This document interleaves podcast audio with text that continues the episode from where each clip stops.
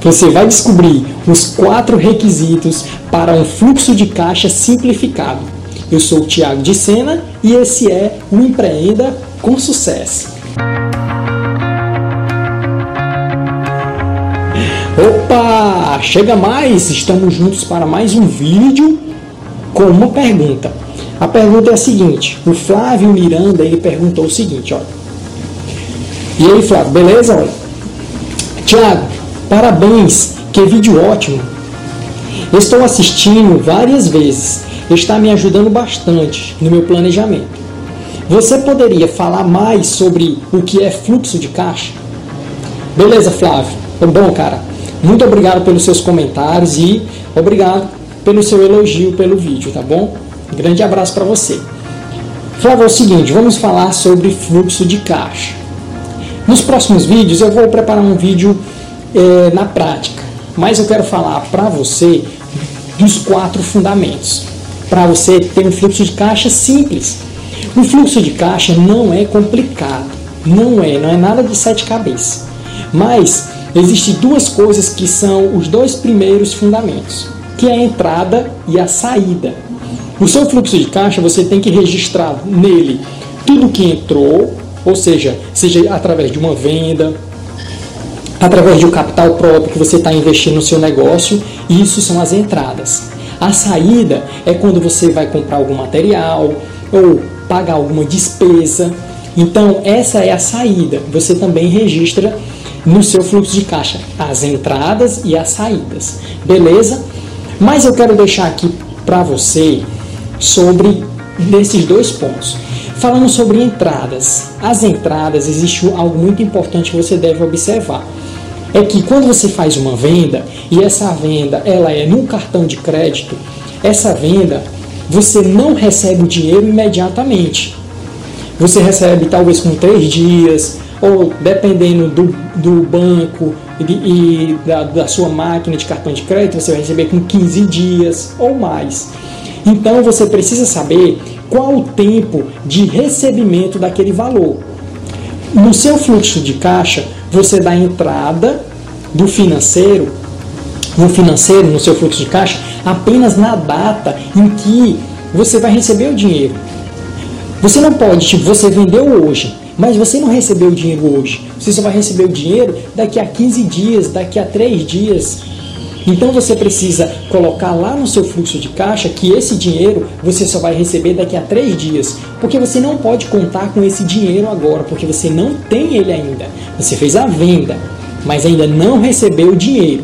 Então, sobre a entrada, é esse ponto que eu quero observar para você estar atento a isso. O segundo ponto é em relação agora à saída. A saída do mesmo jeito. A saída é importante que você venha programar. Digamos que você tem uma despesa, uma despesa com o aluguel do, da loja onde você está com seu estabelecimento. Então você precisa registrar todos os meses já programar aquela, aquela saída, certo? Então sempre programe. Digamos que você tem a conta de água ou a conta de energia. Então você precisa determinar ali é, um valor aproximado, você coloca um valor aproximado porque é, nunca vem exatamente aquele valor, o valor aproximado você determina e você faz o que?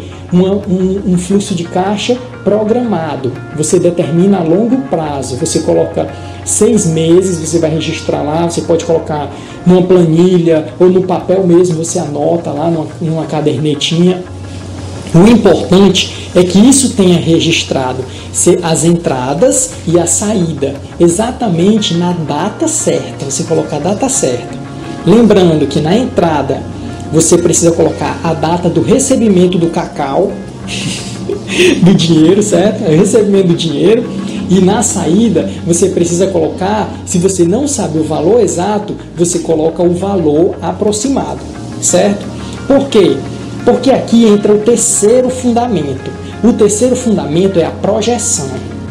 Quando você coloca lá, você descreve direitinho, olha, vou receber tanto daqui a três dias, na data tal, vou receber tanto, vou estar tanto, isso aqui tanto, você vai colocar lá, olha, tenho essas despesas aqui, vou pagar isso, pagar isso nessas datas.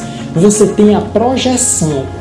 Então, hoje você tem que ter a projeção daqui a 30 dias, você tem que ter a projeção daqui a 50 dias, daqui a 3 meses, 4 meses. Então você tem que ter a projeção. A sua projeção de despesa e a sua projeção de receita, ou seja, das entradas. Você tem que programar as, as despesas e também as entradas. Aí você vai dizer, Tiago, mas eu não sei quanto eu vou vender. Então, isso vai ser uma meta.